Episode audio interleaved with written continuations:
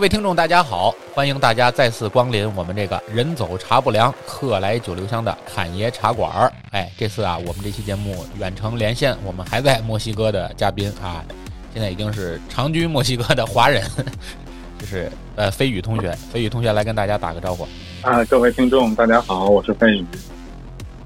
我们在这么一个特殊的时间啊，要更新一期我和飞宇的远程连线。大家其实对这个内情比较了解的，应该都能猜到，我们肯定最近会更新一期节目了。原因很简单，是因为最近呢爆火了一款游戏啊。这个爆火其实我是加引号的，因为它的爆火是标呃标志着两重含义，一个是这游戏本身就很火，另外一个游戏就是关于这个游戏呢，这个也同时出现了很多历史上从来没有发生过的事情啊。所以说我们。把它合到了一起啊，做了一期这样的节目。那么关于这个游戏呢，很多我提出来名字，大家可能很多人都知道。就是即使你对这个游戏不了解，相信也是会通过你的身边的朋友啊，或者周边的新闻啊，也都会了解到这么一个概念。甚至于这游戏发售前几天吧，好像应该都上了微博头条了吧？微博热搜是吧？嗯，对。哎，这款游戏的名字就叫《赛博朋克2077》。我知道收听我们节目的朋友应该大多。都不是资深的游戏玩家啊，因为如果大家都是资深游戏玩家的话，可能都去关注我们其他电台的节目了，比如说加流 Pro 啊或者什么都关听那些节目，他们可能评测比我们要更专业啊，更更到位一些，因为毕竟人家是专业的这个游戏从业者，是吧？那么我们其实做这期节目呢，更多的其实就是为大家做一个简单的介绍，去了解一下这个游戏的相关情况、相关背景，还有这件这个事件。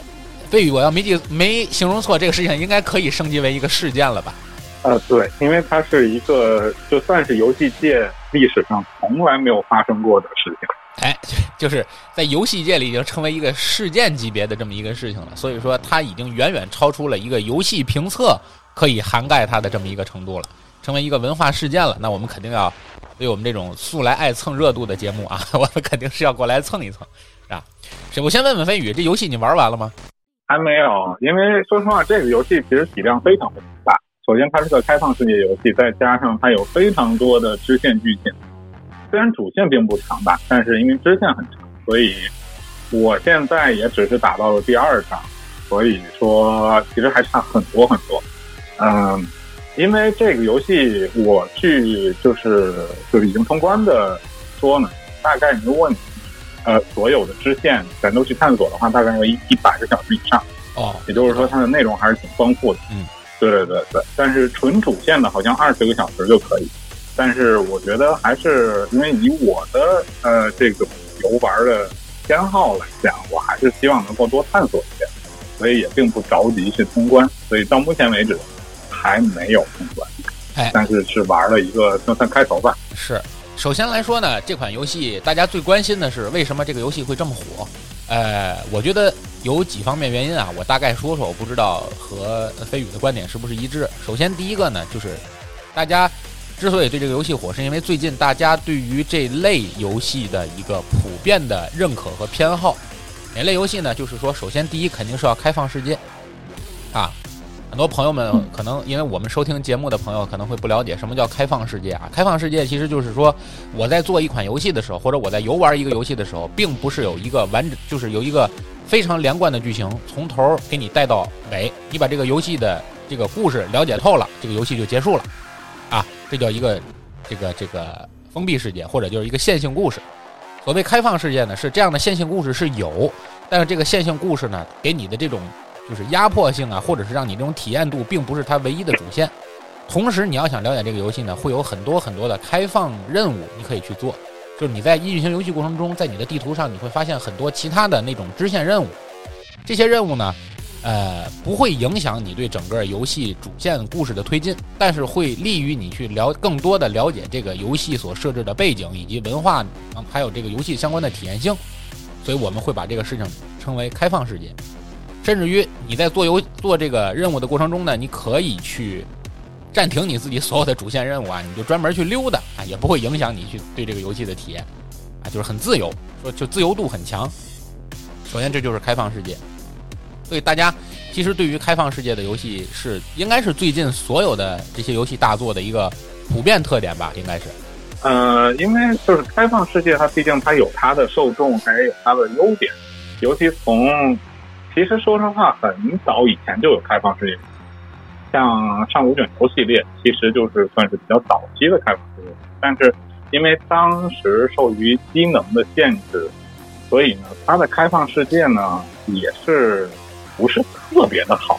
当然，就上古卷轴已经算是不错了。嗯，当然后来有一些像比较出名的，像塞尔达，啊，塞尔达旷野之息，这也是非常非常好的一个开放世界的一个游戏。包括你之前说的，呃，就是巫师系列，也是这一次这个游戏的出品商，对啊，他们所出的这个巫师，尤其是巫师三吧。巫师三也可以算是就是开放世界单机 RPG 的算是一个标杆级别的这么一个作品，嗯啊，然后以巫师啊这一个系列的作品为算是为起点吧，后期很多的的其他游戏都是在往这个方向去走，包括现在像刺客信条系列也是慢慢的越来越像，越来越像这个也不能说是向巫师靠拢吧，就是说。它吸收了其中的很多的一些元素，嗯，把自己也做成了一个开放世界。是的，开放世界肯定是这个游戏最大的特点，也是会吸引很多玩家来选择这款游戏的原因之一。但是其实这个游戏真正说说会引起一个现象级的关注，更多的一个关注点其实是由于这个游戏之前的一部成功大作，刚才飞宇也提到了，就是《巫师三》，对吧？《巫师三》应该是。当年非常爆火的一款游戏，也是当年的最佳游戏了吧？对，好像是零二零一六年的最佳游戏吧？对，应该是年年度最佳游戏。对，它基本上确立了一个标杆，就是开放世界做到这种程度，我们就认为它是一部这个神级大作了，是吧？也确定了一个标杆。呃，也就是这个巫师和这个赛博朋克二零七七呢，其实是同属于一家游戏发行商的。然后这个游戏发行商呢，是一家波兰的公司。当时给人的感觉就是说。这家小公司，因为这家公司非常小，应该体制和相对于其他的这些大型的游戏公司来说，所以这么小的一个游戏公司能推出这样神级的作品，那么大家对它的关注度以及对它的热爱非常高啊，以至于它推出，它最早抛出了它要发售一部《赛博朋克2077》这样的作品的时候，好像当时就掀起了一波热浪啊，就是大家都非常期待着这个游戏能够快速上市。但是自从这个消息被放到市场上之后，《赛博朋克2077》这部作品啊，我们后面为了简单的说，我们就管它叫2077了啊。2077这部作品，它自从说要上市到真正开始在呃平各个平游戏平台上售卖，中间好像经历了很长的一段时间，是吧？呃，它最早放出预告片是在2012年，也就是说八年前。呃，在八年前的好像是 E3 展会上放出了一个很短的一个预告片，就是一个概就是一个概念片。也完全没有涉及到这个到底是一个什么样的游戏，有没有什么啊，就是演示什么，什么都没有。啊，当时呢，确实是引起了一番热潮吧，因为它确实是画面非常的好，就不像是这个时代的游戏。次时代，因为你想，二零一二年，对，二零一二年的是八年前，在游戏界，二零一二年的游戏还是 PS 二时代啊，PS 三都没有发售，哎不。P S 是 P S 三，不 P S 三，不 P S 三，P S 三时代，P I P S 四都没有时代，都没有发售，所以呢，当时能够看到这么一款，呃，具有划时代意义的 demo 作品，也就是会会让人有非常大的期待。但是呢，怎么说？因为当时其实二零一二年，他们这家公司其实还是在做巫师，他们的主力还是在做巫师，只是有这么一个项目。他们实际上开始做这个游戏，做这个二零七七的这个游戏，也是应该是在巫师这个系列完结之后，也就是大概是二零一六年啊，也就是说到现在大概用了四年多去完成这个作品。但是其实这个游戏自从二零一六年去完成这个游戏之后，到我们今年真正玩家们能够体验到这款游戏，其实中间历经了一个很长的跳票过程。跳票这个词，我不知道其他对吧？其他行业有没有用啊？但是游游戏界经常用这个词“跳票”，是吧？什么叫跳票呢？对，什么叫跳票呢？就是说他比如说承诺这款游戏啊会在二零一二年呃二月份呃这个登陆，但是呢可能到二零一二年的呃一月份，或者是到二零一九年二二零这个一一年的年底，就说这个游戏可能要推迟啊，推迟到下一年的九月。然后到八月的时候呢，继续说这个游戏可能要继续推迟，推迟到二零二零年的呃一月，反正就一直往后推，一直往后推。跳票这个词，其实最早大家应用的比较多的游戏发行商应该是暴雪，对吧？暴雪应该是非常善于跳票的这么一个公司，啊，呃，前一度因为跳票被炒上热潮的就是《暗黑三》嘛，《暗黑三》的发布就是一个，呃，非常旷日持久的跳票过程啊！我最早知道他要出《暗黑三》，应该还没上大学呢，然后真正我玩到《暗黑三》，应该都已经工作了，他经历了很漫长的一个跳票过程。所以这个《赛博朋克2077》，自从我知道有这款游戏，到真正去买到了这款游戏，中间其实也是历经了大概得有个两年的时间吧。反正我是两年，我不知道你时间是不是会更长。它，它是这个样子，就是说它其实说一直都是说要出，但是呢，很多时候并没有确定说它的具体的上架日期。就是说，比如说我们说是2020年发售，但是它并没有说2020 2020年几月份。那这个呢，其实，在我们看来，就不算是算作一个说承诺，嗯，说它一定能够发售。它真正的最后定下来的日期，最早的的时候是四月份，呃，是说二零二零年四月份发售。但是呢，到二零二零年之后，可能是因为疫情的原因，也可能是因为其他原因吧，就是然后说按那个我们这个要再往后拖一拖，然后就往后拖到了七月份。然后呢，从七月份又拖到了九月，从九月份又拖到了十一月份，然后到现在，最终最终十二月十号终于发售了这款游戏。啊，当然跳票这件事情呢，嗯，他每次公布一次跳票，肯定是让玩家们觉得说，哎呀，怎么又跳票，又要等好长时间，觉得失望。但是呢，现在其实反过头来去想一想，我现在反而觉得。他应该再再多再再多跳票个一年多少，可能就不会发生这样的事情。对，其实，在很多专业的游戏评测的这个机构发布的对这个游戏的评测文章上看，那其实他接连的跳票原因，应该就是他的游戏优化其实一直没有做好啊，游戏的优化一直没有做好，就是他在各个平台上的表现，其实现在看都是差强人意的，对吧？但不着急，这个话题我们会放在这个后面去聊，对吧？我们会放在后面去聊。我们接着回来说这个游戏。这个游戏，我刚才说的第一个原因是由于它的这个游戏本身就是大家非常关注它，对吧？哎，开放世界。第二个是关于这个游戏的发行商，原先他做出了很成功的游戏，所以人们非常期待他做出另一个神级大作，对吧？这是第二点。第三点呢，其实就是对于这个游戏的文化符号，对吧？这个游戏的文化符号其实名字嘛叫《赛博朋克2077》，其实就融合了三个重要的文化符号。第一个文化符号就是赛博，对吧？应该就是英文的 cyber 嘛，就是这个我们讲呃数码时代，对吧？数码这个概念啊会用到这个概念里。然后呢，更多的其实赛博它也成为一个概念性词汇了，就是你简单不能按照字面去翻译它，它应该代表的就是这些高科技，对吧？信息高科技时代的这个概念都融合在了这一个词汇里，对吧？语言专家，呃，赛博这个，赛博这个概念呢，实际上就是我还专门查了一下，嗯，它其实是来源于英文的 cybernetic 啊，它是中文翻译翻译叫控制论。这个控制论到底是个什么东西呢？它是一个涵盖面非常非常广的这么一门，算是学问吧。嗯，它甚它是说。你所有跟控制相关的这么一个系统都可以叫做控制，所以它实际上现在引用这个概念，更多的是引用它，说是对于啊社会架构，包括科学技术，包括人体的生理的一种整体上的控制。所以这个赛博虽然可能赛博本身它的概念是更偏向于信息技术的这么一个意思，呃，但是呢，可能在赛博朋克，它这个概念里，它的这个呃意义呢，更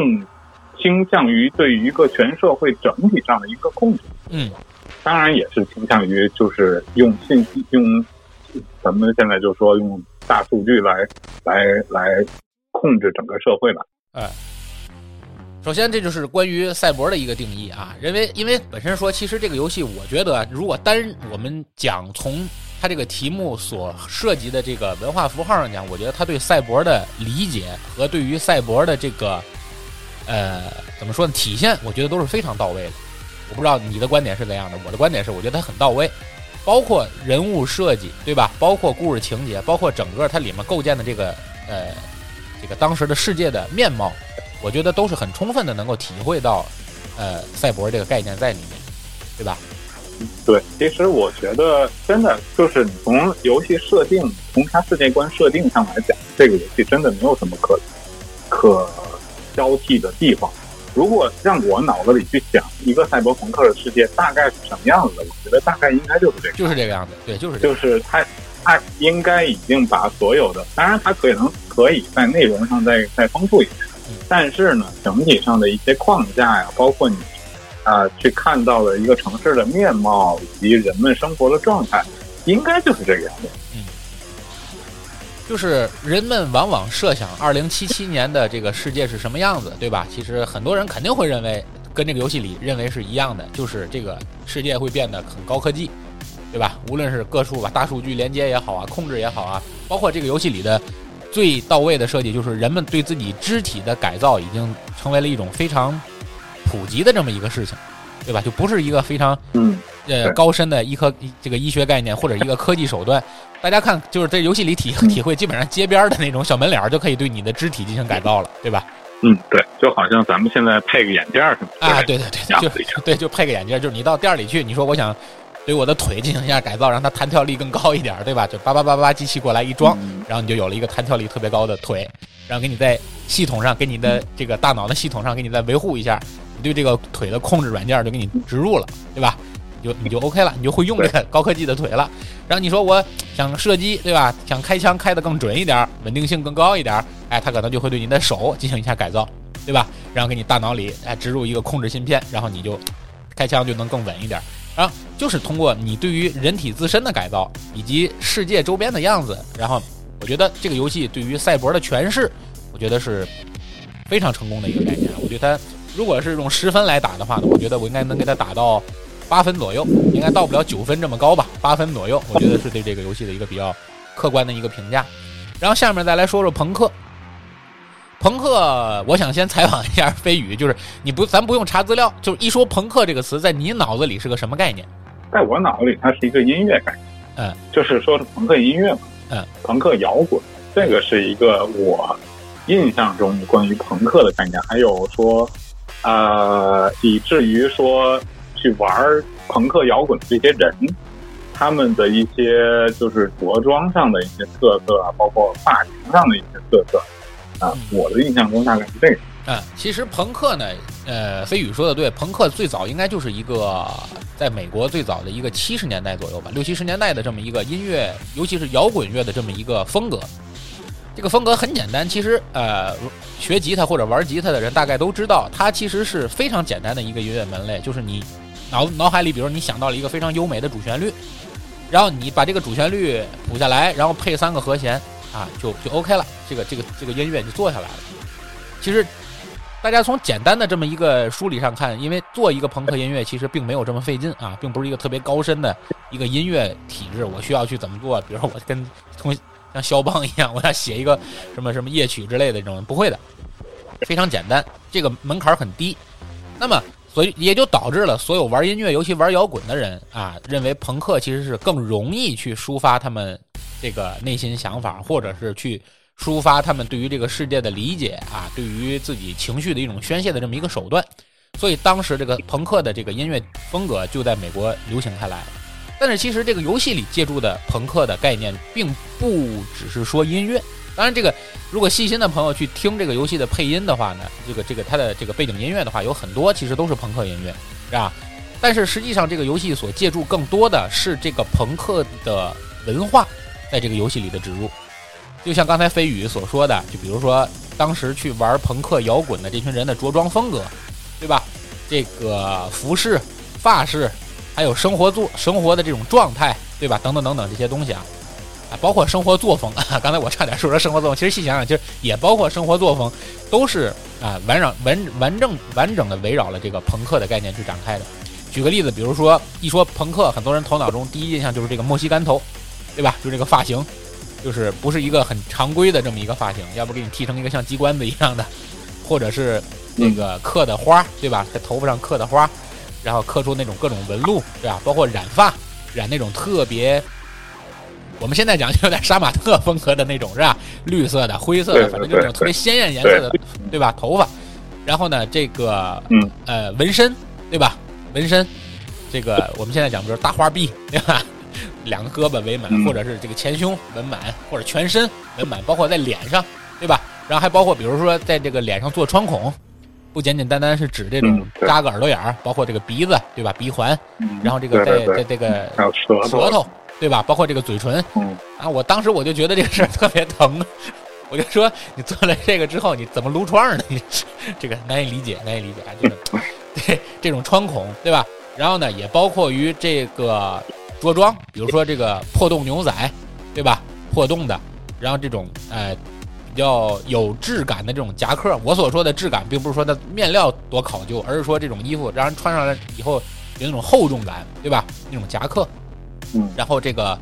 反正就是破破烂烂的吧，形容就是那种破破烂烂的衣服，对吧？这种飞边啊、流苏啊这种东西，对吧？等等等等这些东西，其实综合构成整个朋克的这么一个。概念的进行一个植入，给我的感觉，这种朋克呢，因为他把赛博和朋克这两个概念结合到一起，就是一种，因为朋克给人的感觉好像是一种末世感，就好像这个世界已经已经颓废了，已经衰败了的感觉。但是这边的赛博呢，又是这个世界的科技其实是在高速的发展，世界已经进行到一个发展到了一个非常信息化、高科技的时代。把这两个貌似毫不相干，甚至有点反义词的词汇揉到一起，所拼建出来了一个比较矛盾的一个世界。我的观点是这样的，我不知道飞鱼你怎么想？嗯，是没错，因为本身赛博这个概念是针对于社会状态以及它的一个科学技术的一个发展状态，而朋克呢，更多的是一个生活的态度。所以我记得我之前看到过，就是说有人评价说赛博朋克是一个。呃，高新科技和低端生活的这么一个结合，嗯，就是说，虽然你生活在一个这个世界上是充满了高新科技，你各个呃所有的地方都很智能，但是你的生活依然是一个非常，呃，怎么说呢，叫非常低端的这么一个生活，你依然生活在贫，就很多人依然生活在贫穷啊、贫苦里，你依然挣扎在这个这个这个生存的这么一个这么一个。状态下，它并不是说因为科学的进步，所以造成了说所有人都能过上更好的日子，并不是这个样子，而是说虽然科学非常进步，但是能够享受到这个科学进步所带来的这个福音的，只是上层的一少部分人，更多的下层的人依然是生活在一个水深火热之中，而更加就是。因为本身赛博朋克这个概念，它也催生出来的一些，就是说说文学作品吧，或者说是其他的一些艺术作品，其中都描述了这么一种，说是呃这种社会结构已经在一定程度上崩坏了，然后是由少部分的政府或者是一些大型的企业去控制整个全世界，呃，来造成了这么一个。说是末世吧，它也不能算是末世，但是总之并不是一个非常好的这么一个社会状态。嗯，其实细想想，这个赛博朋克的概念并不是在这个游戏中首次提出的，之前有很多游戏，包括有很多文化呃这个文学作品，其实也很早，包括影视作品也涉及到了这种类型的一个题材。其实。呃，我不知道我理解对不对啊？我觉得其实蒸汽朋克和赛博朋克在很多情况下应该是一致的。嗯，它都起源于就是说说是朋克嘛，因为蒸汽朋克更多体验是机械，对吧？对对对，就是蒸汽的这一个呃叫蒸汽这个分支吧，它发展到极致，就是说用其实用游戏圈的一句话说，就叫科技树点错了的这么一个的这么一个状态。啊，因为咱们现在的生活实际上并不是以蒸汽为主要燃料，是的，咱们现在应该说算是以电力为主要燃料。对，也就是说，咱们如果真的现在这个社会发展下去，更有可能是赛博变成赛博朋克，而不是蒸汽。对，蒸汽朋克应该是从第二次工业革命之后就一直往工业这条线上玩命发展，到最后会成为那个世界的样子。第一，第一，嗯，啊，第一次，第一次应该是第一次工，第一次工业革命，对，第一次，第一次工业革命之后就一直在工业这条道上无限制发展，到最后就成为那个样子，对吧？对对对。对你包括很多游戏里体现那个蒸汽朋克，到最后一个城市就是在一座庞大的机器上，然后这个机器在不断的行走，对吧？形成的这个这个世界，然后两个城市之间打仗，就是两台巨大的机器之间在开战，对吧？其实就是这么一个一个社会概念。但是现在其实更远的一个看，这个世界最有可能形成的样子，应该就是这种赛博朋克的样子。然后其实我就在想，我头脑中。如果咱们倒回去了，倒回去说，赛博朋克这个概念最早在我头脑中形成意识的是哪个文化圈子或者是什么东西给我的感觉是赛博朋克？其实我反映出来的第一个概念是蝙蝠侠，我不知道你是不是，就是那个蝙蝠侠所在的那个高登市，其实就是一个赛博朋克的概念，你觉得呢？呃，我其实有可能还有更早的。你说说你，就是说，我很小很小，因为我接触游戏非常早。嗯。呃，小学的时候就接触游游戏了。当时有一个游戏叫《银翼杀手》。哦，银翼。呃，对，对，《银翼杀手》这个游，当时我玩的是游戏，我根本也不知道它有什么，就是原著小说或者是原著电影。但是那个是后来我才知道的。原来它是一个非常著名的，呃，电影改编。然而，这个电影实际上它也有它原来的小说作品，原著小说就是叫《仿生人会梦到电子羊》嘛。这也算这个好像是作为说是说赛赛博朋克起源的这么一部这么一部作品。当然，我自己本身没有看过这部小说啊，我只是说玩过这个一部叫《银翼杀手》的这么一个一个游戏而已。嗯。它给人的感觉确实是跟，呃，其实也跟你说的说这个蝙蝠侠里哥谭市一样，是一个比较黑暗或者说是雨夜霓虹灯的这么一个意象啊。这个概念挺挺很到位，雨夜霓虹灯，对对对对。嗯。然后就是，其实是这样的，就是关于这个赛博朋克呢，其实给人的感觉更多的就是，并不是一个非常我们头脑中设想的，随着科技不断的发展。然后世界变得越来越好，然后每个人的生活都融入了那个高科技。实际上形成的样子是，世界是高科技的，但是我们的贫富差距或者这个世界的这种呃两极分化反而更加严重了。就包括我们在《赛博朋克》这款游戏里，就《二零七七》这个游戏里所能体会的，就这个主角所在的那个公寓，对吧？这个推开门进入公寓之后，你会发现这个公寓里处处渗透着高科技，对吧？一切都是电子控制的。但是你面积依然是依然是这么的小，然后呢，这个推开门走到这个楼道里也是一样的这个贫民窟的感觉，对吧？很混乱，然后这个街区很暴力，然后犯罪很猖獗，对吧？然后这个充斥着这个我刚才说的这个三大犯罪因素，就是暴力、毒品、性交易啊，就整个就是充斥着在它这个街区里，所以说并没有受到你这个由于这个时代的发展所任何的改变。就是说，科技进步了，但是文化也也相应的发生了变化。但其实这个世界该有的样子，它的核心并没有发生任何变化，对吧？这就是这个游戏塑造的这个世界观。而同时呢，第三个核核心点就是它所谓的这个二零七七。二零七七，我不知道飞宇，你调查过它为什么要定在这么一个特殊的年份吗？我还真是没有没有查过这个为什么？对，因为我大概在网上也做了一些调研，我看了看，其实也没有一个特别完整说它为什么会定在二零七七啊。我估计就是随便拍脑门想的吧。但是你会给人感觉就是二零七七和现在比，因为我们今天是二零二零年的年末嘛，其实就是五十多年以后，五十多年以后，因为好像今天听我们节目的大部分人，如果身体足够健康的话，其实是没有问题的啊，是可以看到那个时代的。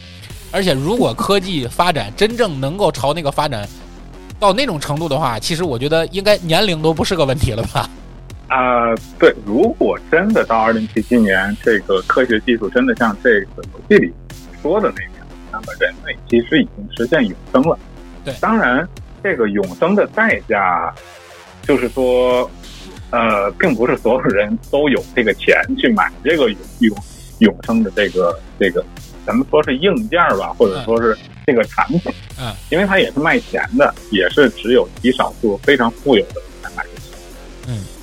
也就是说，这游戏里其实是涉及到永生这个概念的，是吧？因为我还没还没怎么对对对还，没玩到后期，我不知道啊。应该我估计它肯定会有永生的这个概念的植入。就但是说到底，就跟我们当时看那个灾难片儿，对吧？呃，那叫什么？二零二零零二零零二来呃，着？二零一二，二零一二，二零一二那个2012那个灾难片儿一样，对吧？实际上，真正到最后能买得起逃生的那个门那个船票的，还是那些有钱人，对吧？因为你这游戏里所有人都能改变自己身体了，但是你要知道，改变身体的时候也是要花钱的嘛。但你挣钱还是很难的，所以说还是还是还是有这个问题在。其实是不是星球大战也是这种也是这种赛博朋克的一个概念？我觉得上升到宇宙应该就是另一个概念，它是算是太空科技的这么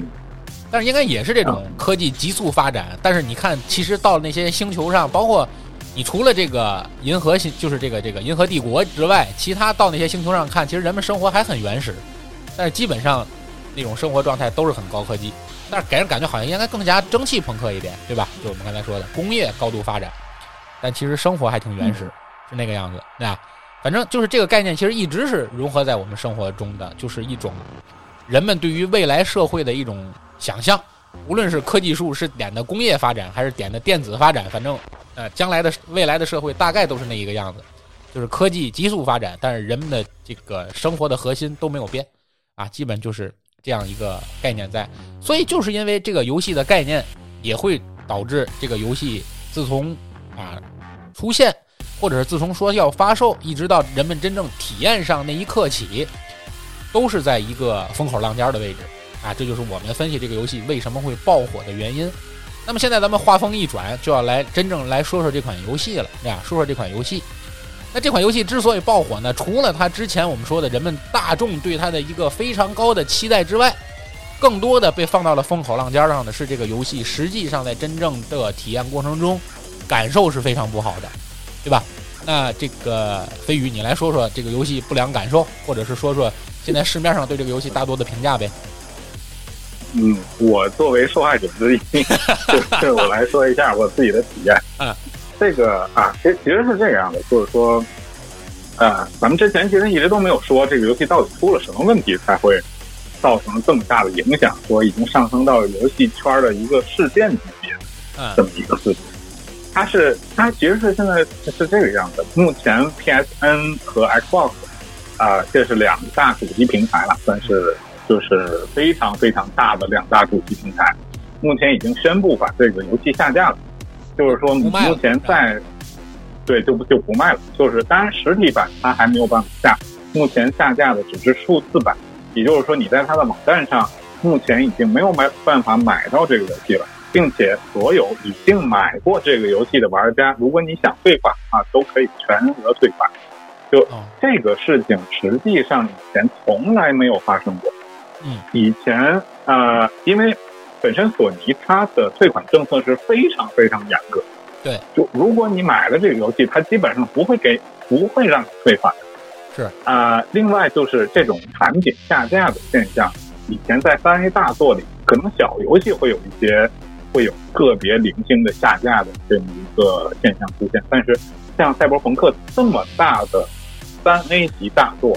一嗯直接下架，而且刚刚发售了一个星期，嗯，就下架了，这个在整个游戏历史上都没有发生过。这个下架是而它的游戏不，这个下架是它的游戏制作商的要求它下架，还是说我对于游戏的售卖平台我给它下架了？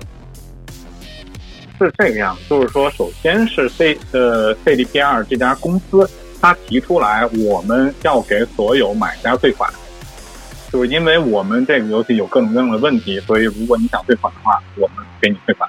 但是因为后来可能是他们跟索尼方有一些磋商吧，因为索尼方，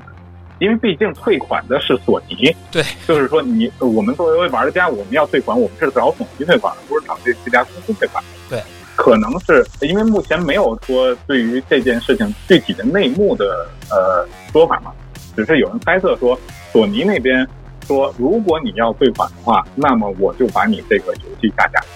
啊，因为你如果说你买了这个游戏，你可以随便退款的话，那我们这边我还卖着，对，就没那我那。我干脆就不要卖了。对，就没得卖。对啊嗯，然后现在它为什么会出现这个样子呢？其实就是因为它的 bug 太多了，就是这个游戏的 bug。啊、我不知道，不知道，嗯嗯，不玩游戏的听众朋友知不知道什么叫 bug？就是说，它这个游戏里会有各种各样的错误出现。嗯，就是说，你比如说玩着玩着游戏，它突然就报错就弹出来啊，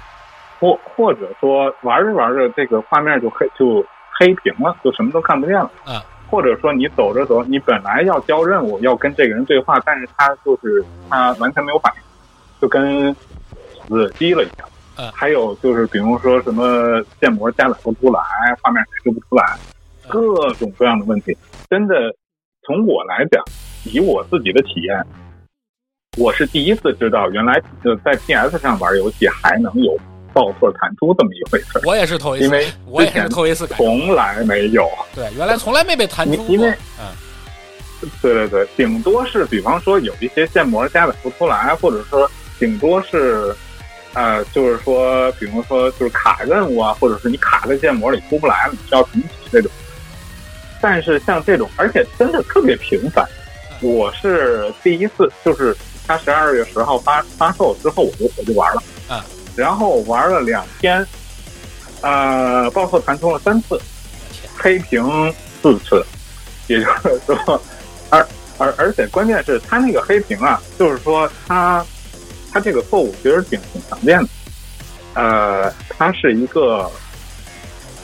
呃，可能有一些剧透哈、我就是就稍微说了一下剧透吧。因为因为因为中间有一个环节在很前期就有一个环节说主人公被爆头了，就是被杀死了。啊，但是主人公被杀死之后呢，其实说这个游戏才刚开始。对，但是主人公被看杀死之后，我的画面就黑屏了，你以为但是 是？有声音的。是我我我以为它就是这么设定的，因为本就是身剧就是情黑，就是？剧情黑，对对对，因为它本身，呃，我想，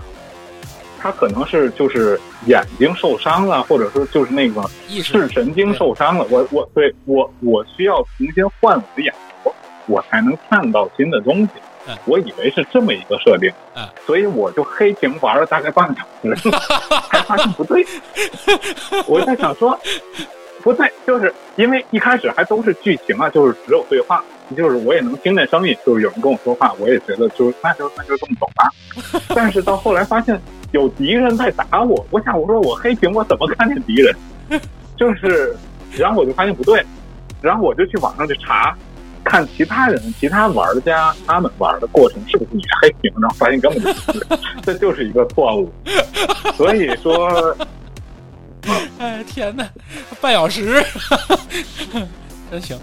这因为它还挺长，它的那个整个的那个剧情都很长，就是说他在弥留之际的这个过程啊，就就非常的长，所以我一直以为啊，弥留之际那可能就是黑屏嘛，就你什么都看不见啊，这个是我自己的体验。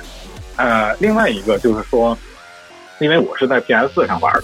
这个游戏它在 PS 四和 Xbox One，也就是说是上一代、上一世代上，因为现在毕竟 PS 五和 Xbox 呃 Series 已经发售了，对对对，新一代主机已经发售了，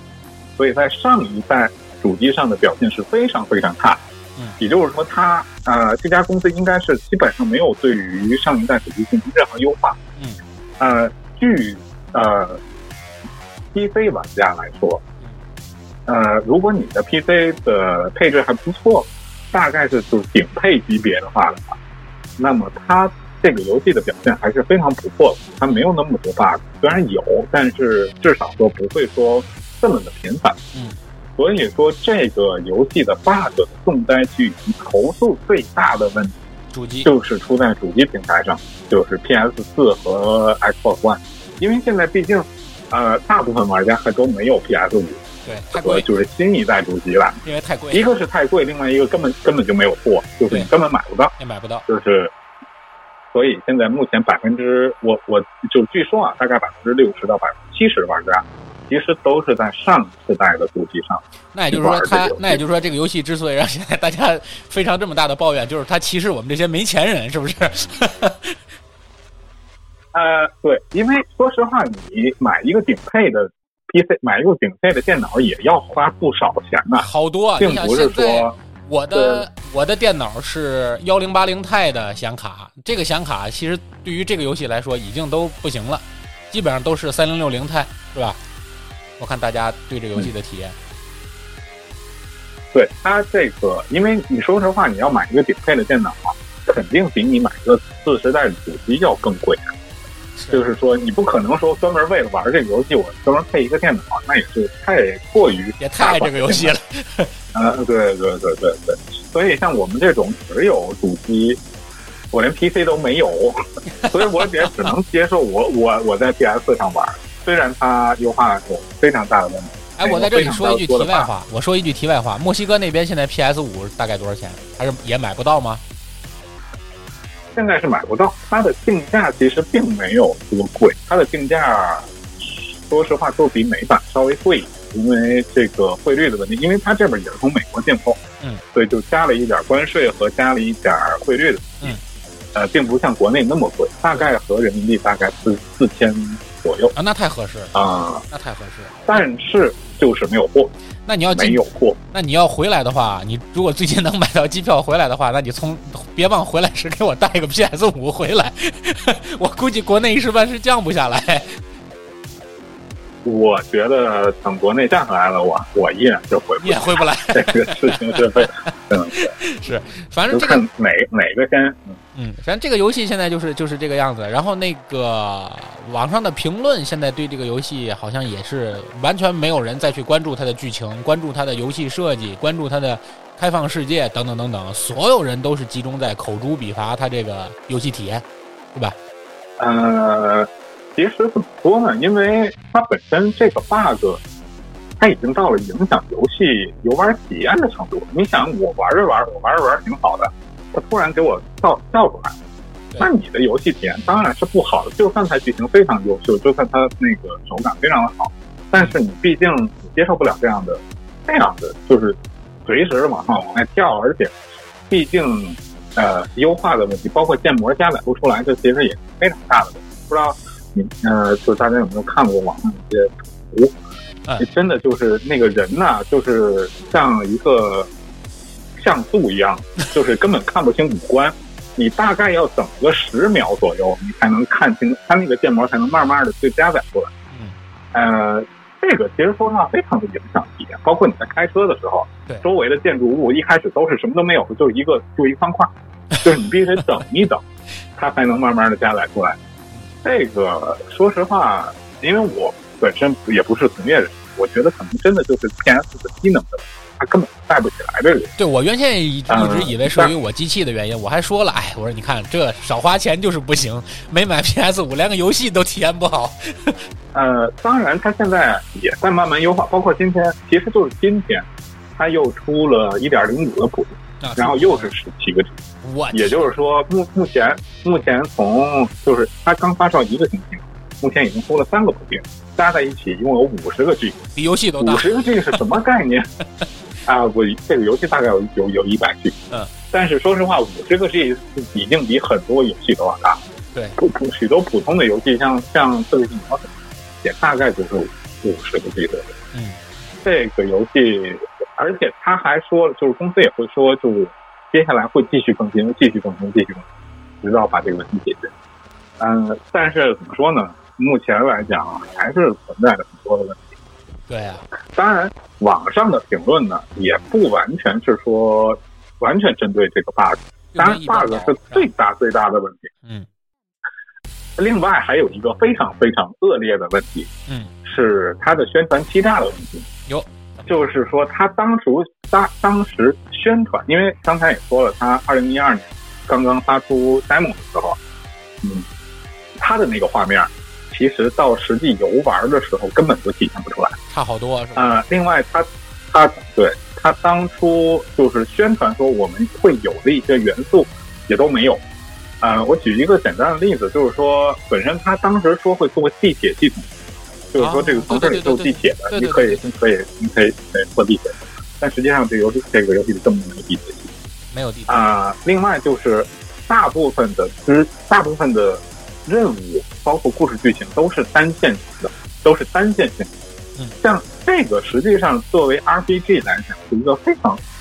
尤其是开放世界 RPG，是一个非常大的问题，因为呃之前也说了，之前的那个非常优秀的游戏叫《巫师三》，它它到底好在哪儿？实际上也不是因为它画面有多好，甚至都不是因为它打击感有多好，关键就是因为它的剧情，它的支线任务能让你做出选择，而你的选择真的会影响这个人的生，就是说会影响这个人的命运。你可以说我去救这个人，我也可以把这个人杀掉，而你所做出的选择真的会影响到整个这个世界观，也会影响到你的其他的人线。是的，正是由于这种设计。所以才让很多的玩家觉得啊，这个游戏真好。是的，它是一个更像真实世界的这么一个的这个游戏。就像当时，但是反观二零七七，不好意思啊，我打断你一下。就像当时你还记得我们玩巫师三，因为你是直接向我安利的这款产品嘛，就是这个游戏，我还没玩。玩的过程中我记得特别清楚，就是那个血色男爵，是叫血色男爵吧？还叫血腥男爵？嗯，血腥男爵，血腥男爵吧，就是那个关于血腥男爵这个。应该血腥男爵，这是他其中的主线任务中的一段儿，对吧？就对于这段儿，对于这段任务，你的任何一个细节上的选择，其实都会影响到他这一家人最后的命运。但是无论哪个命，无论是哪个故事线，或者你的哪个选择，或者达成的每个结局，当然都不是那个大圆满结局。但实际上，其实我当时做出了很多选择，最后所达到的那个结局，也是我自己所不满意的。但是这就让你感觉更。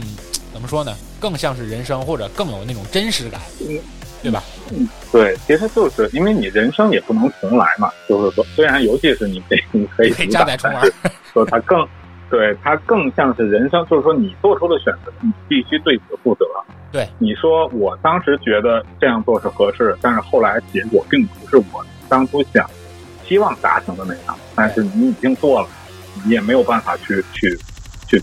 再重来一遍。是。这也是作为一个 RPG 来讲非常吸引人的地方，但是反观二零七七，它的绝大部分支线和主线都是单线性。虽然你有，你有对话选择，你可以选择，但是你的选择其实并不产生任何的影响，或者说绝大部分时候不产生任何的影响。呃，无论你选择是或者否，你选择怎么样，最后的结果都都是一样的。这个也是。让人觉得怎么说呢？就是这个游戏可能做的还还不如以前的这么一个，因为毕竟这个其实是这家公司的卖点之一，也就是说是大家最喜欢它的地方。但是你反而把这个东西给做没了，而且你当初是承诺过我们是会有这个东西的，但是实际上并没有。这个也是很多玩家所不满意的地方，它的宣传欺诈。宣传欺诈，一个是这方面，另外一个方面就是说，我觉得这个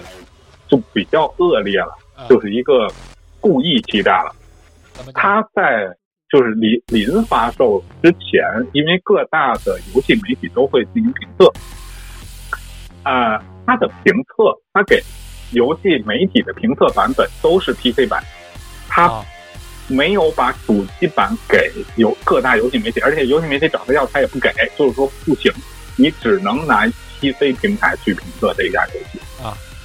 但是，所以说各家媒体在这件这个游戏发售之前给的评价都是非常高的。嗯，虽然不是满分，但是也是大概九分左右。那大作，因为这个游戏，对这个游戏，说实话，如果你是顶配电脑的话，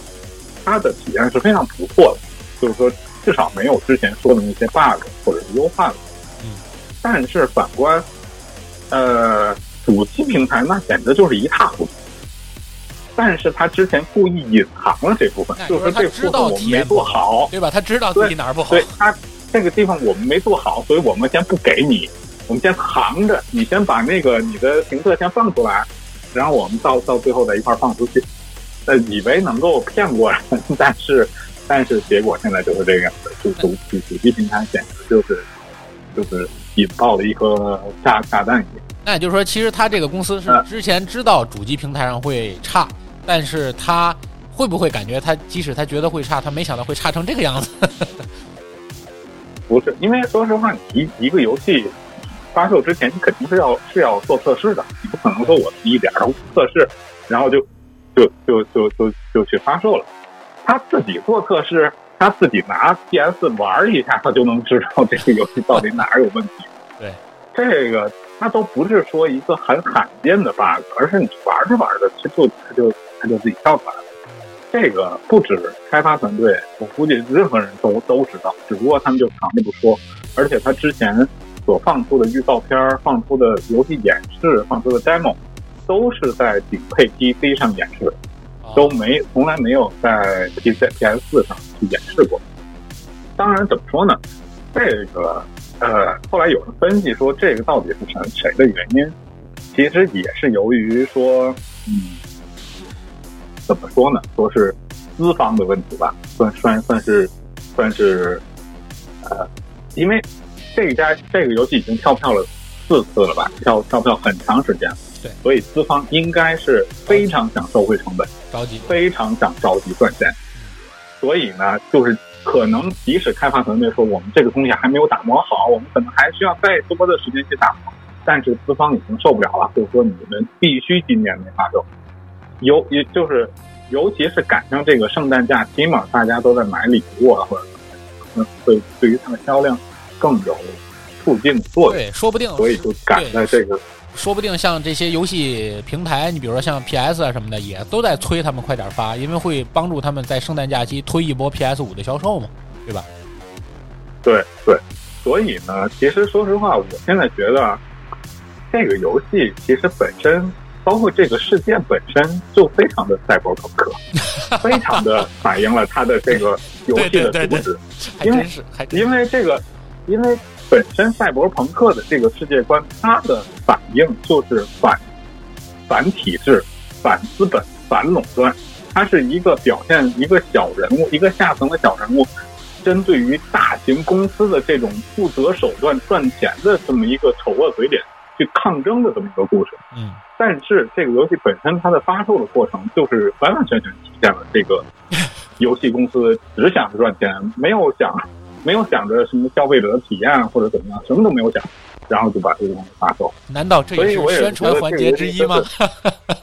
我觉得不，这个这个公关包括这个宣宣发，真的是一个太大的问题了。就是说它。尤其这个事件发生在 CDPR，而不是发生在对咱们说，比方说其他的，对吧？其他的就是 对对对，，EB 或者 EA 这种这种这种名声不太好的公司，因为 CDPR 就是之前也说了，他发发发过巫师三，良心企业。CDPR 这家公司，良心企业。对对对，CDPR CDPR 这家公司，我得给大家就稍微介绍一下，就是大家不玩游戏才知道。这家有这家公司呢，被中国的玩家亲切的称为“波兰蠢驴”。波兰什么？为什么叫波兰蠢？波兰蠢驴？哦，蠢驴。波兰蠢，波兰蠢驴。嗯，呃，蠢驴它当然是一个贬义词，但实际上它是个爱称。啊，为什么叫波兰蠢驴？首先，它是个波兰公司。嗯，为什么叫蠢驴呢？因为它太有良心了。就是之前的巫师三，它出了非常多的免费 DLC，因为。一般其他公司的 DLC 是要收钱的，对，它出了很多很多的免费 DLC，而且不断在更新。即使最后出了两个剧情 DLC 是收费的 DLC，它的价格也非常非常的便宜。而且这两个 DLC 的说是内容都非常非常丰富，两个一个十之金，对，一个一个十之金，一个学与酒，一个流程大概要十几个小时，另外一个到二十几个小时，单发一个游戏完全相当于。呃，完对，完全相当于一个两两，完全相当于两季了。所以当时就是就是我们这边有一句话，就是说，哎，这家公司是把 DLC，呃，对吧？把那个游戏当 DLC 卖，把把新的游戏当 DLC 卖。因为毕竟游戏会很贵，但是 DLC 就便宜。所以当时我们都会觉得说，啊，这 CDPR 是现在业内唯一一家有良心的企业，他不想不只想着要赚钱。他还真正的在考虑玩家的体验，怎么样让玩家去有一个非常好的这么一个体验？对。但是反观这次的事件，简直是，就是最恶劣、最恶劣、最恶劣，没有没有之一，就把他的整个这个好名声完全完全给消灭就像因为因为就像节目开始我所说的，人们之所以对这个游戏非常非常期待的原因，就是因为这家游戏发行商是 CDPR，对吧？就是我觉得只要是你这个公司出的，因为你前面对我太好了，所以我就觉得你只要是你出的，于情于理于公于私，我都要捧你一把，对不对？而且我对你出品的东西就是良心保证。但是没想到你拍出了一个这样的东西，对不对？对。嗯，所以现在就看后续它的处理怎么处理了。嗯。当然，现在公司说是要就是继续更新啊，要解决问题啊，但是怎么说？因为现在这家公司的股价已经跌了，跌了百分之四十，就这这一个星期内跌了百分之四十。公司完了，我我是不太清楚，我我我我觉得这家公司是不是要倒闭了？不不知道，因为这个下跌的幅度实在是太大，太大了，太大了。嗯，所以说也不知道后续到底会怎么样。因为我跟你不一样，你买的是数字版，我买的是实体盘，嗯，我是真正买的盘。这个盘从我拆开它的那一刻起，我觉得其实它做的还是挺良心的，包括它里面给你附赠的这些东西，地图啦，这个设定集啦，这个画册啦，其实都是不错的。嗯，而且这是我人生中第一次拿到了一张有两张 CD 的一张游戏，你知道吧？就是这个实体盘是做成两张的，就是因为它游戏太大了嘛，它一张盘放不下，所以我对这游戏就是，然后你开始运行之前，然后又有一个很大的一个更新包。就这俩加一块儿，我记得我很清楚。我那天特意发了个朋友圈，我那天特意设了个闹表，闹表要早起，就四点多起床，我要准备体验这个游戏。结果装游戏花了俩小时，然后更新又花俩小时，然后八点了，孩子起了，根本就没法玩，就是这么个概念，是吧？所以我对这个游戏其实刚开始的就是期待感觉都是非常棒的，但由于我是主机玩家嘛。虽然我也有 PC，但是我 PC 应该没达到顶配，显卡现在等于落了人家一个时代了，所以说我就没选择用 PC 来体验，我就用主机来体验。但是主机在体验过程中，其实我也感觉，当然你说的那些 bug 我也都遇到了，但是其实，在游戏真正体验感上，我觉得还是让我觉得不太舒服。我不知道你有没有这种感觉，就比如说它的驾驶感觉，对吧？它的驾驶的时候，这个车太飘了，而且会就是。质感会很差，让你觉得这个车做的其实让人感觉挺，就是那种装甲感啊，或者是那种这个车的那种质感会很足，但是开起来感觉就像一个纸片在飞一样，就就是随便一个拐弯，然后甩尾大一点，这个车就能飞到这个栏杆上去，然后给我感觉就是做的让人觉得好像就是贴图贴出来的感觉。啊，所以我对呃对这些感受我都不是特别好。驾驶的手感，说实话确实是。那再加上，其实说实话，跟它的贴图、跟它的呃 PS 的机能也有关系。嗯，这个反正我据就 PC 玩家说，啊，在 PC 上的体验会好很多。我觉得可能也是就完全就是 PS 平台，包括它优化的。因为这个游戏，你想它两大它两大运行的方式，第一，远距离要靠开车，对吧？然后近距离战斗要靠开枪。那其实这个都是用键鼠。控制，尤其对于中国人来说，习惯于键鼠了，对吧？用键鼠控制要远于手柄控制的这个重大的方向之一。它毕竟不是巫师，巫师是远距离靠骑马，近距离靠挥剑嘛，拜年剑法，对吧？要靠挥剑，然后适当插入魔法，这个动作感会很强，所以你用手柄控制会带感。但你如果驾驶配射击的话，你明显会键鼠会好于手柄，这种感觉，对不对？对，所以所以这个游戏呢，就说实话，可能在 PC 上的体验会比。实际上好非常多，呃，在 PC 上也可能是优化的问题，也可能它本身没有设计那么多针对主机上的那么一个这个风格吧，就是操作风格，也没有针对主机进行合适的一个设计。所以呢，这个游戏其实说，其实说实话，咱说了那么多它的缺点，我觉得啊，如果你是 PC 玩家。说实话，这个游戏并不差。对，呃，刚才说了很多，其实都是 bug 的问题，而且它只存在于主机上。嗯，虽然 PC 也有一些 bug，但是说实话，这个体量的游戏基本上不可能没有 bug。对，呃，从游戏本身来说，我觉得这个游戏，首先从世界观设定上来讲，它设计世界观设定是非常好。对，世界观设定没问题。之前我就像之前我也说了，就是说我脑海中的赛博朋克世界大概就是这样。就是你基本上挑不出毛病。它的叙事呢，虽然单线城市有一些缺憾，但是呢，它的主线叙事，说实话，我觉得也合格。虽然不说特别好吧，但是也并不是特别差。有一些很小的支线，也让人觉得啊，还还挺不错的。只不过缺少一些选择。呃，战斗方面呢，我觉得也还好，因为本身我并不是一个车车枪球爱好者，我也不是平常不怎么玩射就射击类游戏吧，呃，也搞也我也没有办法搞清楚这个所谓手感是什么样的概念。但是就我来说，我觉得作为一个 RPG 游戏来讲，它的战斗方面还是可以。当然，这些都要抛，就是抛开这个 bug 的问题哈。就是咱把 bug 的问题和优化的问题全都抛开，就纯从它的战斗叙事，包括它的内容方面来说，我觉得还都是不错的。是的，呃，至少来说呢，算是一个及格的游戏吧。不，不能说特别特别好，但是是及格。但是为什么就是说之前就是就是玩家们这么不满？其实就是原因很简单，就是因为他之前吹的太过分了。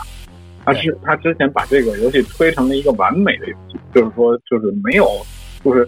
近二十年来最好的游戏，就没有之一啊。但是实际上呢，这个游戏它就只是一个及格的。是的啊，所以当当然，咱那么说，咱那么说啊，我们我们也做一个假设啊，因为这个假设我发现很多游戏测评上都没提及，我们提及一下。假设这个游戏到现在为止没有 bug，没有出现我们现前面所说的这种体验感上。有 bug 的这个种问题，你觉得这是最完美的游戏吗？不是，怎么讲？我就是我我我刚才说了，这就是一个及格的游戏。我给打分的话，能打到七十分左右。如果满分一百分的话，我能打到七十。如如果没有 bug，咱们现在说，如果没有 bug 的话，我们打到七十。有 bug 可能也就也就三。三十分吧，咱俩差不多。因为其实我觉得这个是因为很主观啊，我们俩打分都很主观。因为我们俩爱好的游戏的那种设定背景，其实更多的是偏好巫师那边的，对吧？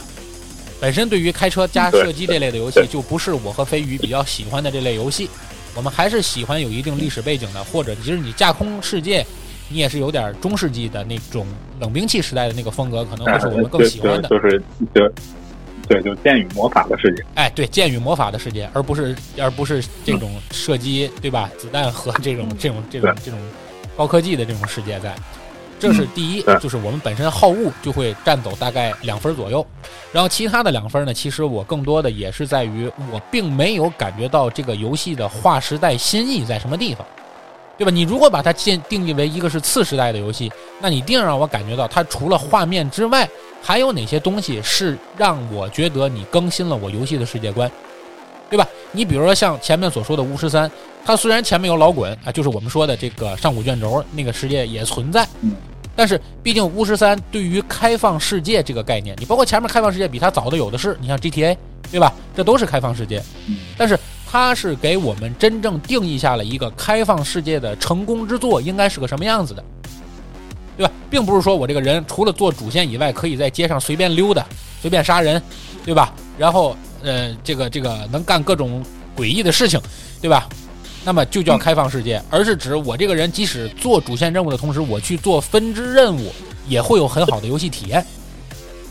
对吧？这个是我们对于开放世界的一个定义。这也是之所以我一直高看巫师系列，包括我高看。CDPJ 出的所有的游戏要高于同时期所更新的这《刺客信条》的重要原因之一，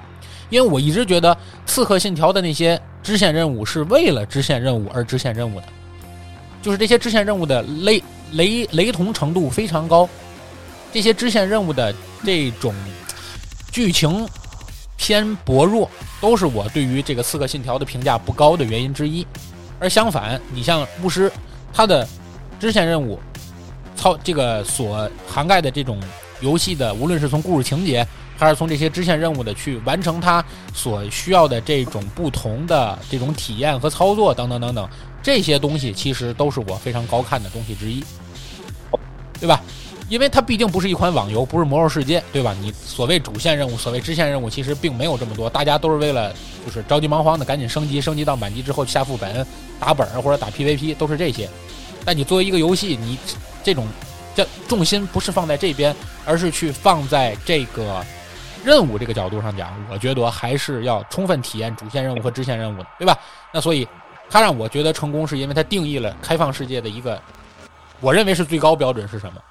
但是赛博朋克其实给我的感觉，只是把那个剑与魔法的世界换成了这个车厢球这个概念了，但并没有什么太明显的改变，你觉得呢？嗯对他甚至做的还不如对，就是说他的任务的，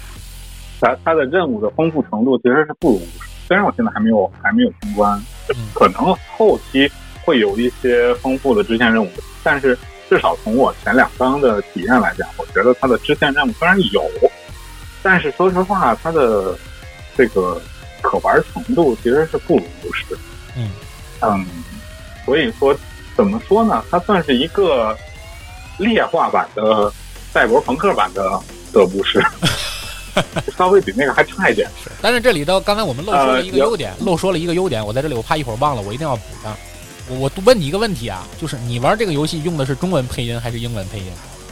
我我用的是中文配音，这个我我也是要我这也是我要说的一点。对这个游戏，如果说真的让我觉得惊艳的一点，就是说这个游戏怎么这这方面做的这么好？对对对，就是它的本地化。我从来没有用过一款中文配音太好了。对对对，对，我也从来没有，因为说实话，咱们之前因为本身中国这边就不是一个欧美大厂的一个主主要市场。对，所以他之前也根本就不重视，他也就是随便雇，就是雇个翻译给你翻个字幕就完了。对，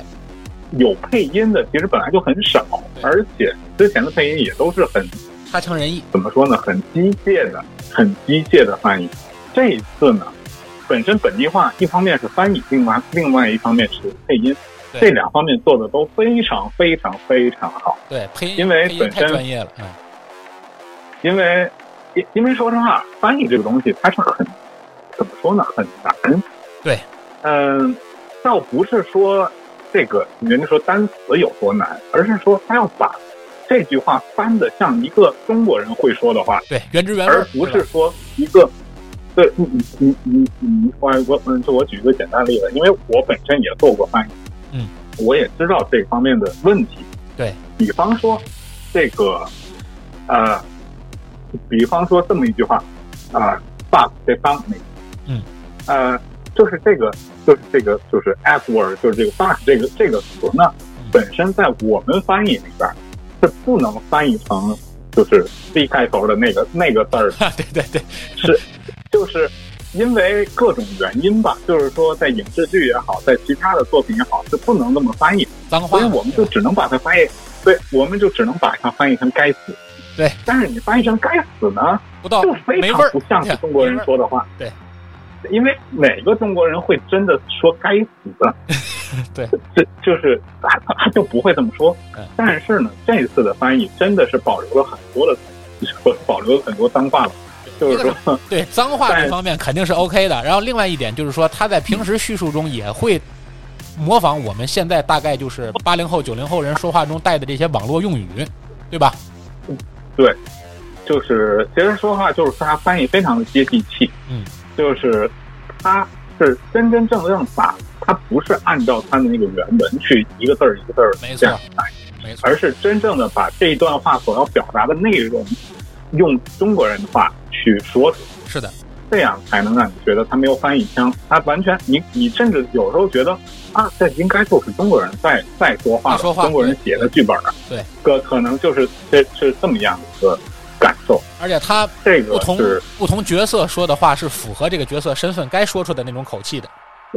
嗯，对对对对对，比方说你这个人是一个公司的老板，那么他的用语自然就比较就是就比较官方，哎，对，比较比较就是书面语比较多。但是如果这个人是，比方说是一个流氓啊，或者街头混混，对对，那么他自然说话就是比方带脏字儿比较多啊，或者是就是用的词比较粗俗啊，对自然是这种啊。对，所以说这个是我非常肯定这个游戏的一点，就是说如果我给这个对这个游戏打七分，最少得有两分是因为它的这个中文配音和字幕，因为就跟我刚刚才飞宇说的是，之前有过中文配音的游戏是有的，但是我从来没用过。我只是听听，然后我就给转回去了。我一般会留个中文字幕在，然后还保持英文配音，对吧？但这个游戏是我第一次用中文配音在玩的游戏，因为我觉得这个中文配音丝毫没有影响我对这个游戏的体验。即使是我看着一个外国人张嘴在说中国话，对吧？我也觉得 OK。我对对对，对我也可以就，因为这跟我们平时看电影是一样的，因为这个游戏大部分的过场都是用电影来体现的嘛，对吧？那么这个。我们看电影的时候，你比如说我这两天我在重温《哈利波特》，那我可能放上海译制片厂去这个翻译的这个中文配音的《哈利波特》，我也是觉得很别扭，对吧？你让哈利波特张嘴说中文，或者让这个邓布利呃邓布利多开口说中文，我觉得都很难受。但是这个游戏我丝毫没有这种感觉，就因为它的本土化做得非常棒，所以我觉得这个是可以用中文配音来玩的，对吧？这是要对这个我我我肯定。说对我我甚至觉得你可能真的一定要用中文配音来玩对对对 这个对这个游戏，真的加分就加分在这个地方。呃，你值得肯定的不多。因为说的，对对对对，因为刚才说了，就是翻译，包括配音，它这个配音呢，真的我觉得是非常非常的用心。当然，人家配音本身他是专业，是是人家的专业。对呃，至于什么语气什么的，我这这方面我就不说了。我我我挑出两个两个点来，嗯啊、我不知道你玩没玩到这个地方啊，就是说这个游戏里它是有一个日本，一个日本人的一个，就算一个主要角色吧。啊，对对对，这个日本人他的配音就是完完全全的带日本腔的中文，他啊，故意把它做成了日本腔。对，就是我我一开始真的以为，我一开始还真的以为这是不是个日本人配音，啊，然后我后来去查一下这个配音员，真的不是，就是一个中国人，就是他故意做成了这个这样的日本腔。就是演关谷神奇的，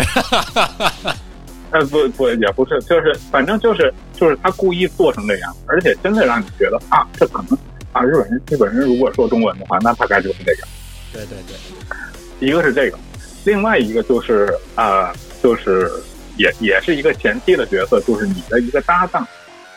啊，这个搭档呢，他的对对对对，这个搭档他的设定呢是一个居住在美国的墨西哥人，啊，老莫，也就是说，他虽然虽然能够讲一口流利的英文或者说中文吧，就是说啊、但是他在比方说着急的时候或者怎么样，他会带出一些西班牙语的对，他会带西班牙语，对而这个说实话也在也被配音完完全全的忠实的反映还原出来，他真的是用西班牙语再说那一个词，然后再接接着转转回中文。对，所以我当时觉得非常棒，哇，你居然对对，居然把这个都都原文本本的保留出来，因为如果说他没有这么用心的话，他其实完全可以把那一个词去翻译成中文，然后然后整个整句话用中文来说。对，但是他没有，因为原文是原文等于是呃西班牙语加英文嘛，对。它等于是它直接翻译成了西班牙语和中文。对，所以我也是觉得，呃另外一个他发音还真的是不错的，就是说至少没有没有说就是发音上的有一些问题，所以我就觉得啊，这个游戏真的在配音啊，包括翻译方面用心了，做了的真的是非常非常的好，而而且就是游戏里的一些呃，比如说新闻播音呐、或者广播里的播音，就是广播腔，真的觉得那就是那那就是播音腔，对那真的就是我们在电视里会会听见的声音，没错。这是嗯。所以说，这游戏在这方面确实能够体会到什么呢？能够体会到他在做这款游戏的时候，确实是打算把它往一个用心的，按照他原先的 CDPJ 这么一个观点去做的这么一款游戏。但是就是由于这里面的资本原因，正是由于这里面的市场原因，嗯会导致它的仓促，导致了这么多体验感上的问题出现，是吧？那所以说，我想问最后一个问题啊，就是今天我想问的最后一个问题，就是即使有这样多的问题在，你会坚持把这个游戏玩完吗？我会啊，因为说实话，就是说本身现在是可以退款，但是我其实没有退。呃，因为什么呢？我是觉得我早晚也会玩这个。我现在目前就是在等这个，就是它的补丁，把这个 bug 稍微修一修，以免它一太过影响这个游戏体验。如果它修的差不多了，我觉得我会继续把它玩玩到就玩到通关吧。因为说实话，就我目前玩的体验来讲，还好。并没有这么差，就是说，并没有到我觉得玩不下去的程度。嗯，虽然也不能说是它一个多好的游戏吧，但是也不差。是作为打发时间，